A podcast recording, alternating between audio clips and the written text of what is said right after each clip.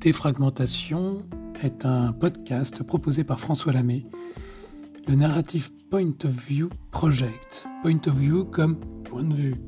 Pour nous, tout est récit et tout est narratif. Ceci est beaucoup plus que du storytelling. C'est une approche holistique et intégrative du narratif dans la communication, le marketing, l'expérience, mais aussi plus largement dans nos existences et nos interactions avec les autres humains et les autres non-humains, le monde. Pour s'en convaincre que tout est récit, essayons de nous représenter un seul fait, un seul événement, un seul phénomène, sans aucun observateur conclusion, aucun fait, aucun événement, aucun phénomène n'existe sans récit. On s'en convaincra aisément au fil de ces interviews qui vont défragmenter vos points de vue sur la narration.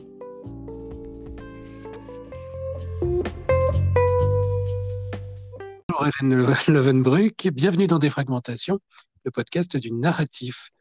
Bienvenue dans ce premier épisode de présentation euh, euh, de ton travail et euh, en particulier, moi, ce qui m'a motivé dans, l'invitation, c'est qu'en fait, tu as écrit un livre qui s'appelle Le mystère des voies intérieures, qui m'a passionné. alors, Hélène Levenbruck, et, et pour tous les auditeurs qui nous écoutent, est directrice de recherche au CNRS au sein du laboratoire de psychologie et de neurocognition à Grenoble. Voilà, bienvenue Hélène. Ben, merci pour l'invitation à, ce podcast qui m'a l'air euh, qui m'a l'air passionnant sur ces thématiques. Merci beaucoup. Alors première question, même si elle est souvent déroutante, Hélène, qui es-tu D'où viens-tu Et surtout, où vas-tu?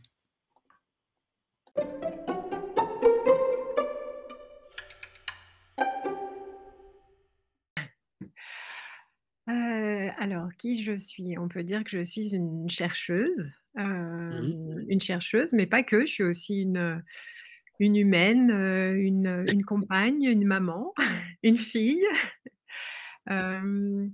et sur, sur ce dont on va parler aujourd'hui, je suis donc une chercheuse en sciences du langage et j'ai une formation un petit peu hybride, on va dire, ou tortueuse comme on veut.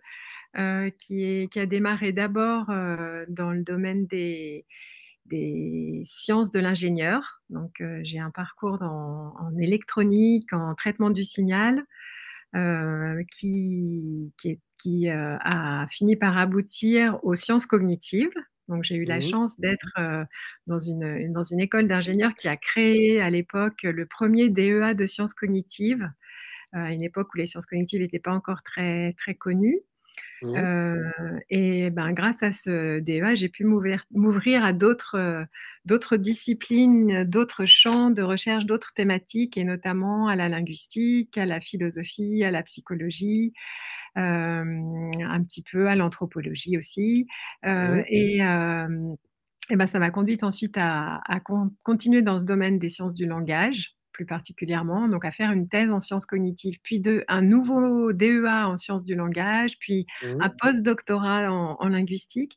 Tout ça pour euh, voilà, compléter un petit peu euh, euh, ma, formation dans toutes ces disciplines qui sont à la fois les sciences de l'ingénieur, la linguistique, la philosophie, la psychologie, les neurosciences, qui permettent de, ben, de s'intéresser et d'examiner le, contrôle euh, du langage euh, avec, avec plein d'outils et plein de d'angles d'approche, plein de, de, comment on va dire ça, de, perspectives, euh, voilà, pour, pour, mieux explorer ce que c'est que le langage et essayer d'y voir un peu plus clair, voilà.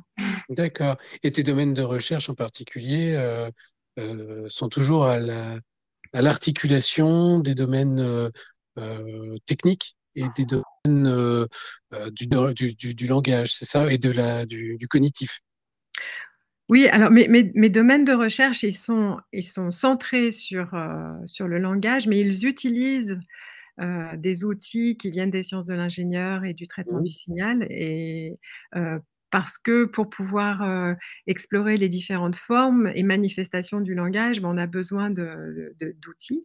On a besoin d'enregistrer des signaux de parole, des signaux audio, de la voix, mais aussi des signaux articulatoires, de la façon dont les, personnes, les individus prononcent le langage des signaux cérébraux pour savoir ce qui se passe dans le cerveau des personnes quand, Elles, parlent. Donc voilà, donc c'est sur les, les mathématiques elles-mêmes, c'est le langage, mais elle utilise mathématiques, ces outils plus ouais, sciences de l'ingénieur, traitement du signal. Mmh.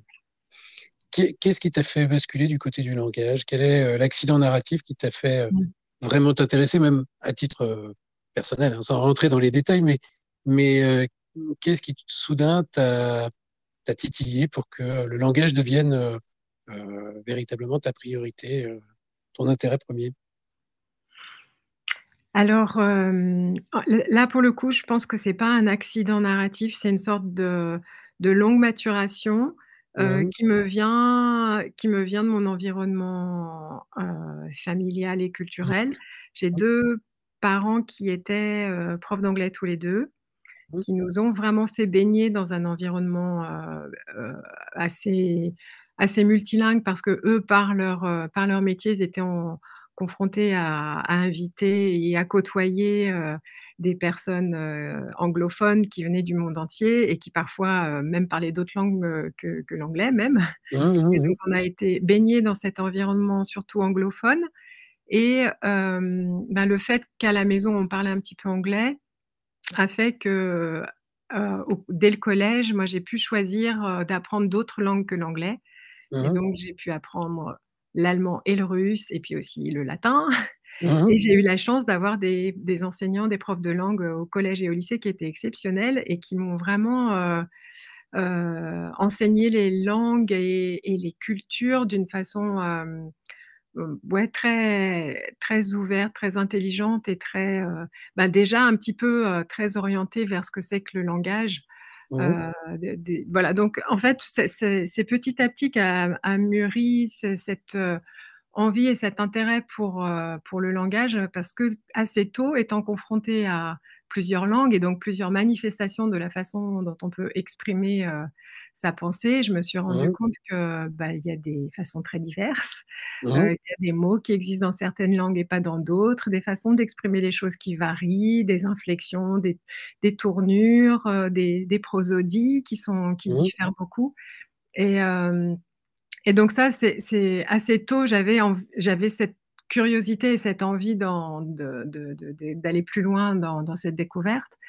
Et euh, quand j'ai choisi euh, de faire cette école d'ingénieur en électronique, en fait, je savais qu'il y avait dans cette école un laboratoire qui s'appelait euh, déjà l'Institut de la communication parlée, dans lequel on faisait de la synthèse de la parole. Alors à l'époque, c'était dans, pour moi, c'était quand même obscur ce qu'on y faisait, mais juste l'idée qu'on puisse synthétiser la parole, je trouvais ça assez merveilleux.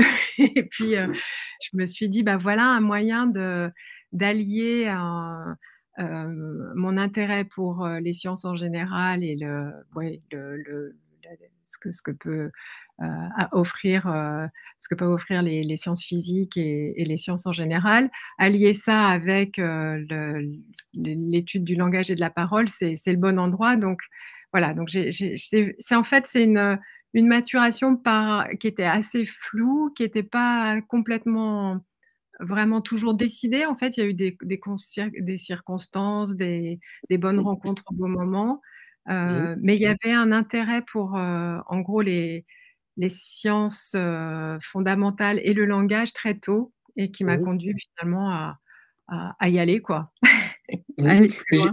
Et, je crois savoir que tu as un frère, ou ton frère, je ne sais pas si combien vous êtes, mais qui est écrivain.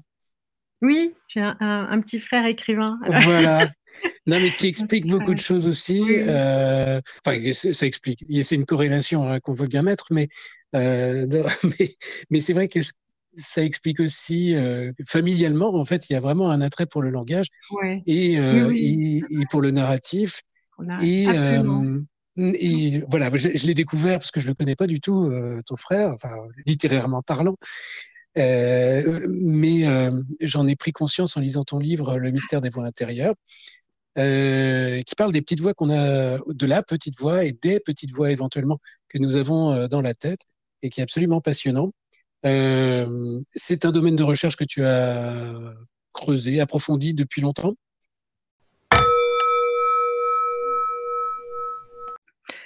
Oui, ça fait un petit moment. Est-ce qu'on peut en venir en arrière d'une d'une petite minute ou c'est trop? Je t'en prie. Alors, hem, donc oui, il y a mon frère qui écrit des romans. Oui. Heu et et cette, heu, ce ce ce on peut dire ce bain familial là autour de la narration, hem, il vient aussi d'un grand-oncle qui était écrivain, qui s'appelle D'accord. Pierre et qui a écrit sous plein de pseudonymes, mais qui écrivait aussi et qui était lui-même dans la narration. Mon père s'est aussi un peu essayé à la narration, elle n'a jamais été publiée, mais fait des films par contre, des petits films, qu'il qui qu'il diffuse dans dans dans un, une ville en Normandie, donc des des audiovisuels et et des films. Donc il y a aussi ce cette, heu, ce souci de narration là qui est qui est là, qui est dans le creuset familial et ma sœur qui est chorégraphe a elle-même aussi écrit, heu, Mmh. Un petit ouvrage qui s'appelle «Petit tour de danse», heu, qui est qui est un un livre pour enfants, heu, un un alphabet un alphabétaire on dit? Un alph comment on dit ça? Bon, en tout cas un un alphabet, heu, en lien avec, avec la danse où il y a aussi Un des abécédaire. un abécédaire, voilà, Oui, c'est ça. merci. Je t'en prie. Un abécédaire en lien, aussi avec, avec la danse et où elle y met de la Ouais. narration. Donc il y a oui, cette avis cette envie de raconter des histoires, elle est, très présente dans la famille et puis on peut dire aussi que no notre mère aussi était est est quelqu'un qui qui aime raconter des histoires. Donc c'est c'est un creuset familial, on va dire. Mmh. Non, non, mais quand on quand on fouille, généralement le la mémoire, des des personnes avec qui on parle, on se rend compte que les les les événements qu'enfin voilà, si on veut parler, heu, franchement, il on peut construire un storytelling où tout vient de nulle part, mais généralement, les choses arrivent de quelque part et il y a une corrélation Oui. entre, heu, voilà, heu, toutes ces trajectoires, heu, interindividuelles que nous connaissons et puis notre propre trajectoire. Donc heu, c'est souvent le cas et donc Oui. c'est la raison pour laquelle je creuse toujours un petit peu le le le contexte, le contexte, l'accident narratif et puis le contexte, rapport au contexte, qui visiblement t'a porté, vers cet Ouais, intérêt qui n'est pas, heu, qui n'est pas arrivé nulle part. Ouais, tout à fait. Et et c'est là et et alors moi je je t'ai connu en en lisant Le mystère des voix intérieures. On en on y reviendra dans un 2e épisode, mais c'est, heu, c'est quelque chose qui est vraiment très intéressant puisque c'est, heu, la petite voix qu'on entend dans nos têtes. C'est ça. Comment est-ce que tu t'es intéressée à la question? Tu as une petite voix dans ta tête?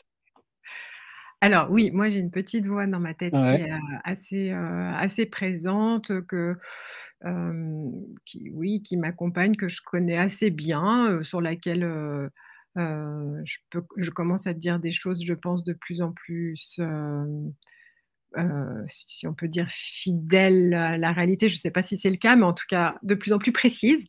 Mmh, mmh mh. Hem, mais je suis v j'en suis venue à m'y intéresser, pas uniquement pour ça, j'en suis venue à m'y intéresser d'abord parce que je m'intéressais à la façon dont on contrôle le langage et à la façon dont on contrôle, notamment la production du langage. Mmh.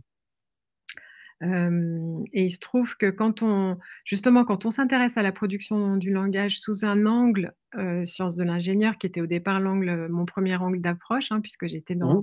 dans dans dans ce laboratoire qui s'appelait l'Institut de la communication parlée, qui était un laboratoire qui émanait en fait de d'un institut de phonétique et d'un laboratoire de, heu, je sais plus comment il s'appelait à à l'époque, de, bah, de de en gros de de synthèse de paroles, donc qui était un Mmh. laboratoire, heu, vraiment rattaché à une école d'ingénieurs et donc l'é l'école d'ingénieurs a et le le l'u l'université, le département de linguistique de l'université ont ont eu cette volonté de mettre leurs forces en commun pour, travailler sur le langage. Donc moi j'étais là, stagiaire dans dans dans cet institut de la communication parlée Mmh. et et j'ai donc fait ma thèse et et je réfléchissais à à ces à la façon dont on contrôle la production du langage et quand on le voit ce le contrôle de cette production sous un angle, heu, sciences de l'ingénieur robotique, Mmh.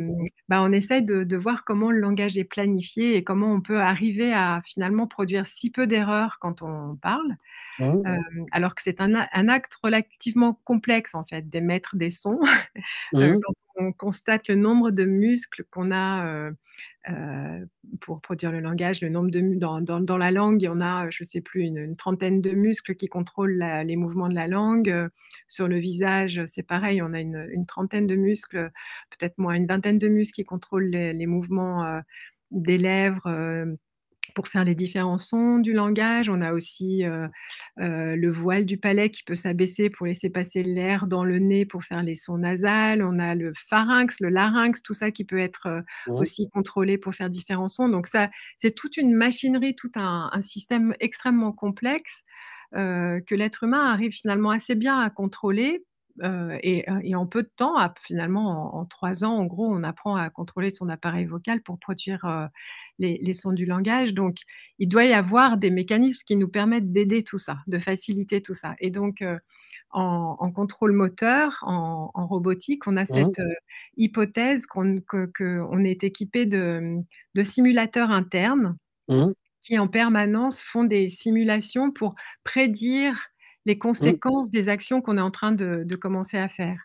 Et donc, mmh. avant même qu'on ait fini de faire un mouvement labial pour, pour faire un son de parole, avant même qu'on ait fini de, de, de, faire nos actions de parole, on en a les, les, prédictions, les conséquences, et on peut vite, grâce à ces prédictions, ajuster en, en ligne nos, nos, nos, mouvements pour ne pas commettre d'erreurs et bien atteindre les, les buts qu'on avait à, à, atteindre. Donc à chaque fois que je dis un mot, à chaque fois que je vais, si je veux dire euh, François Lamé par exemple, avant de le dire dans ma tête, il y a la prédiction que je vais dire François Lamé. Et si jamais euh, je, mon programme articulatoire est mal fait et qu'au lieu de dire, au lieu de prévoir, euh, enfin au lieu de, m'apprêter à dire François Lamé, Lamé ben voilà, j'en ai fait une. si je dis François par exemple, je vais l'entendre à l'avance je vais entendre ma prédiction et vite, je vais réorganiser mes mouvements articulatoires pour bien faire franc et non pas fort, par exemple. Est-ce que c'est ça qu'on appelle une copie déférence ou Oui, c'est ça? Oui, c'est ça. Oui, super, je suis content.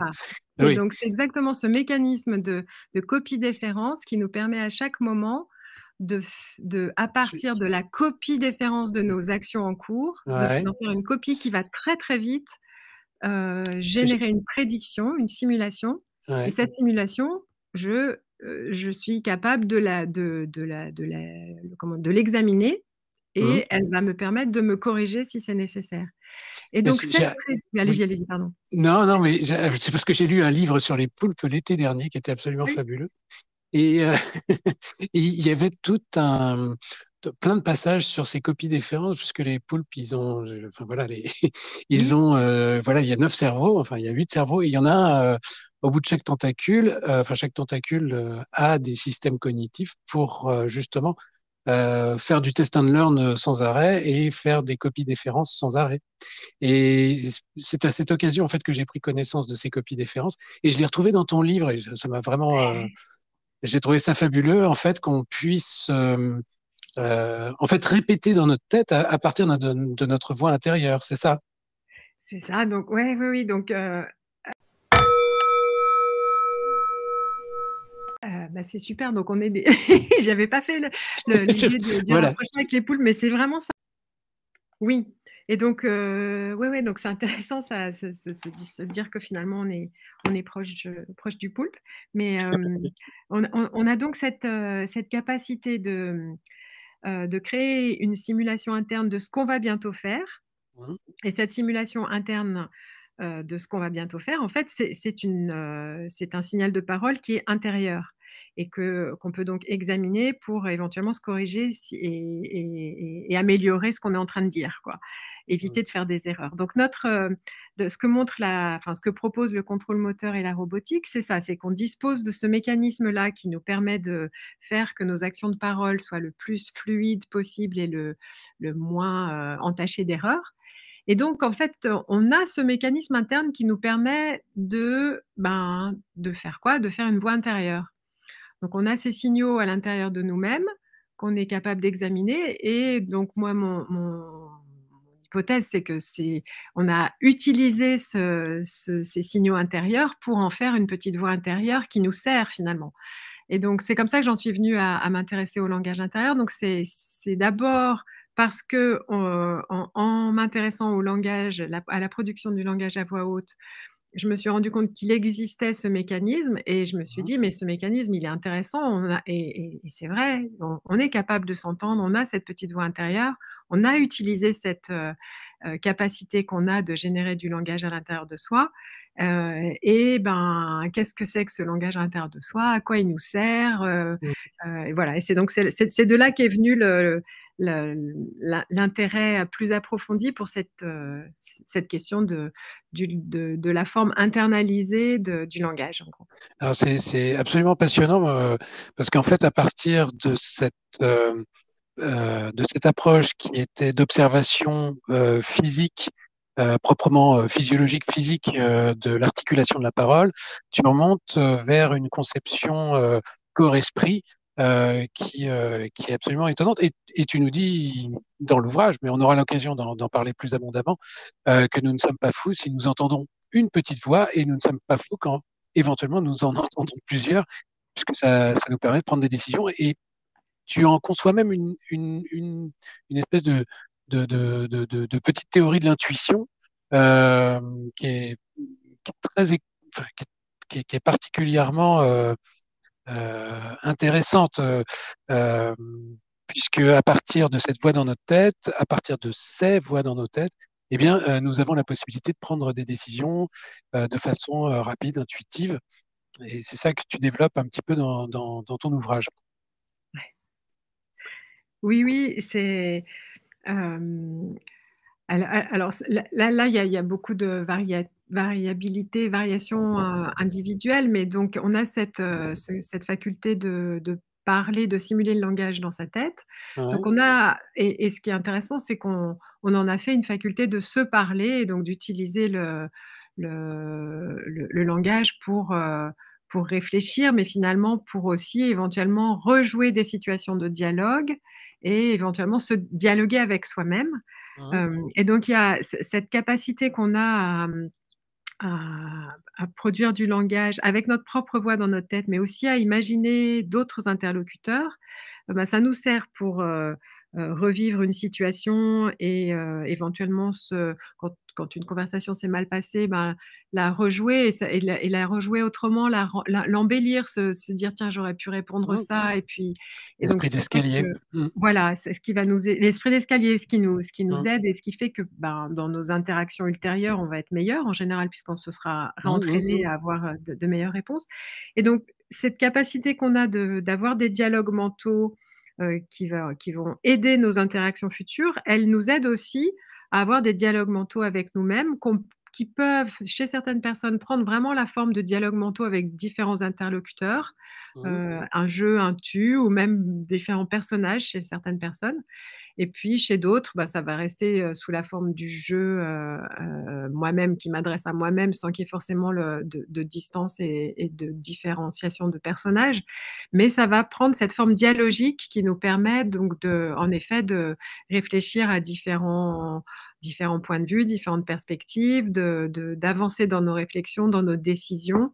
en, voilà, en nourrissant ces, ces, ces formes dialogiques de, de langage intérieur et alors l'intuition, c'est peut-être encore une autre, un, autre aspect du langage intérieur. Donc là, là, on a vu l'aspect dialogal et dialogique, c'est-à-dire on peut avoir plusieurs voix, plusieurs perspectives, mais il y a aussi ce côté non intentionnel du langage intérieur et qui, qui fait partie là, encore un peu des, des grands mystères finalement, c'est-à-dire qu'il y a plein de moments où on décide de parler dans sa tête.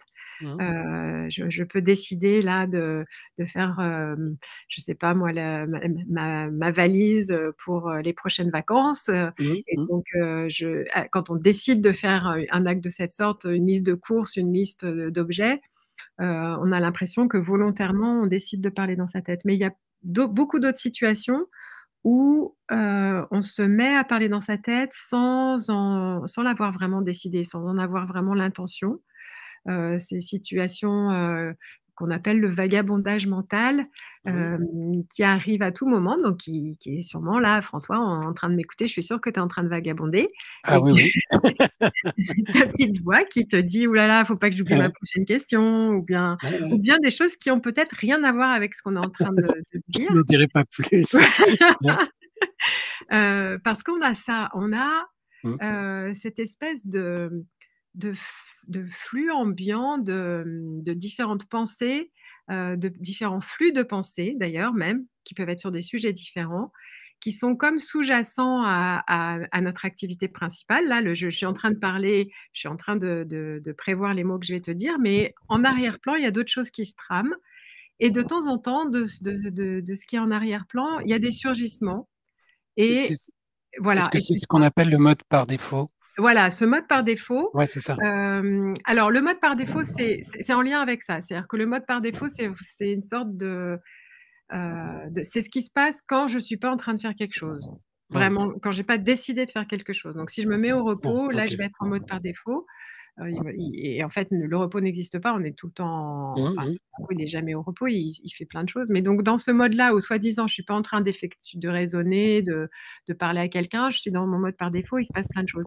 Mais en fait, même quand on est en train de parler avec quelqu'un, en train, même quand on est en train de raisonner, d'écrire, de, euh, je sais pas quoi, de, conduire, de faire, il, va y avoir des petits moments où on bascule dans le mode par défaut, euh, qui durent pas toujours très longtemps et, qui, et dans lesquels il peut y avoir du langage. Et, ces moments-là, en fait, ils n'ont pas été vraiment décidés. Donc, on va avoir des surgissements de langage intérieur non intentionnels.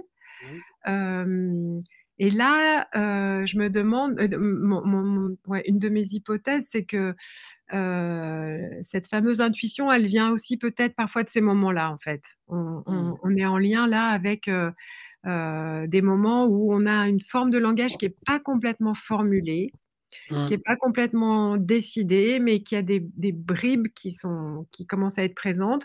Et, on va pouvoir s'appuyer sur ces bribes-là pour ensuite développer une pensée euh, un peu plus élaborée et en arriver à la vraie idée, quoi, à partir de cette espèce d'intuition qui nous vient d'on ne sait pas très bien où. Quoi. Mmh. Non, puis tout ça a des ramifications même dans la, dans le mystère euh, de la conscience. Euh, qui sommes-nous euh, Qui sommes-nous et, le grand mystère, y compris pour nous-mêmes, parce qu'on a beau dire qu'on on sait qui on est, mais il y a toujours le, le, problème fondamental de la dichotomie entre la connaissance proprement physique, physiologique, et la conscience de nous-mêmes et voilà, parce qu'on n'a jamais trouvé d'idée dans le cerveau, euh, pour le moment en tout cas. Et euh, on n'a pas non, mais c'est toujours le problème. On a des idées, mais euh, quand on essaye de comprendre le cerveau, on comprend qu'il y a des neurotransmetteurs, etc. Mais il n'y a pas d'idée. Et donc la manière dont justement s'opère cette connexion entre bah, des phénomènes physiologiques et puis la conscience de soi, etc. Euh, c'est un mystère qui, pour l'instant, n'est pas encore, euh, n'est pas encore euh, véritablement trouvé. Mmh. Voilà. et, donc, ton livre, dans, ce, dans, ce, dans, dans tout ce grand mystère, est véritablement. Enfin, j'ai vraiment trouvé ça très intéressant. D'autant que je suis passionné de langage, je suis passionné de, de narratologie évidemment, mais et tout ça vient. est-ce qu'il va y avoir des, des est-ce qu'il est-ce qu'il va y avoir des, des applications de tous ces travaux euh, de recherche euh, sur euh, les voies intérieures.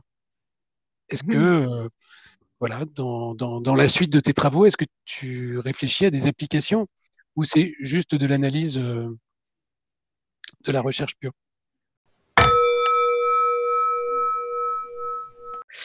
Il y, a, plein d'applications. il y a plein d'applications. alors, la, une des premières applications, c'est peut-être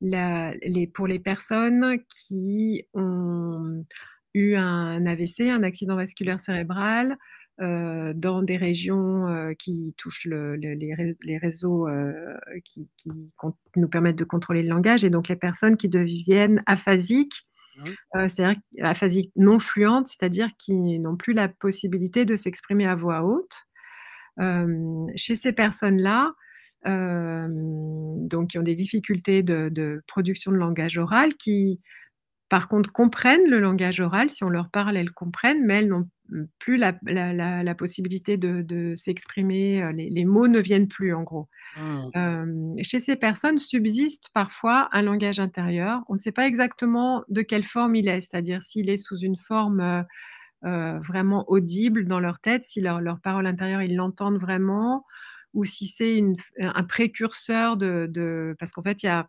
dans, le livre, j'essaye d'expliquer ça, il y a comme des espèces de strates de, de, langage intérieur. Il y a la forme la plus condensée qui est vraiment en gros le concept, l'idée, et puis euh, de, cette forme condensée, on va avoir des représentations intermédiaires où les mots sont là, mais pas forcément encore toutes les syllabes, et puis ensuite on va voir les, syllabes dans le bon ordre avec les bons sons, et puis ça nous donne finalement la, la phrase entière euh, audible dans la tête.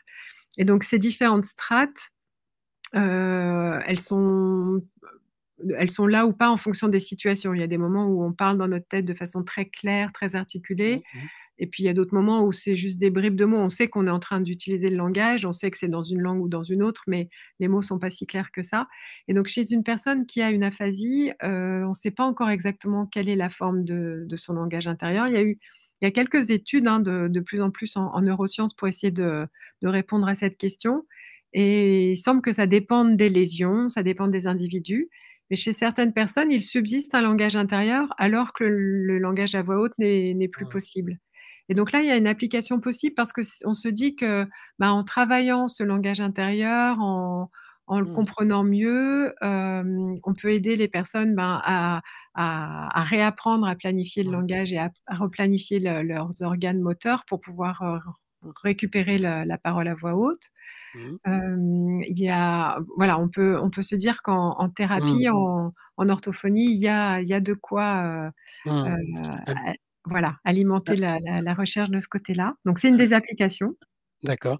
Bon, ben, on, on, reviendra de toute façon dessus dans le, dans le défragmentation qui sera, euh, qui va être euh, consacré aux, aux, voies intérieures.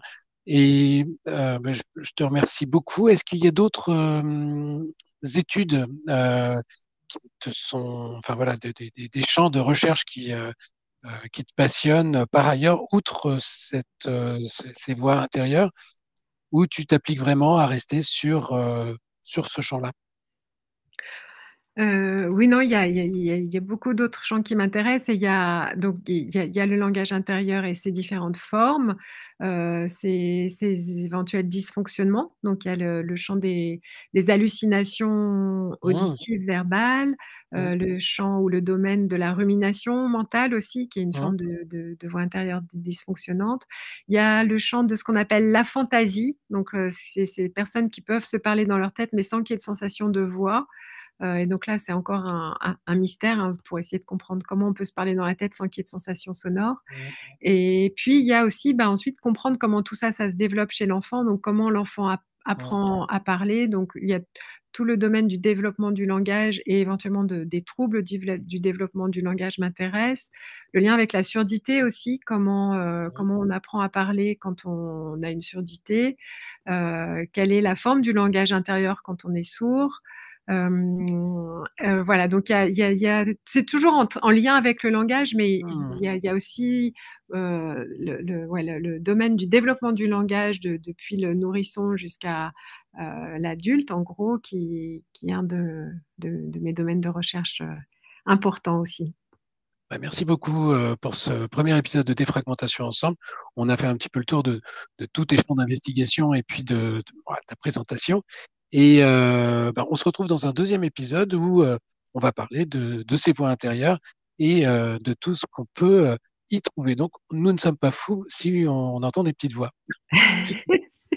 Merci beaucoup, Hélène. Merci, à, à très vite. À très bientôt.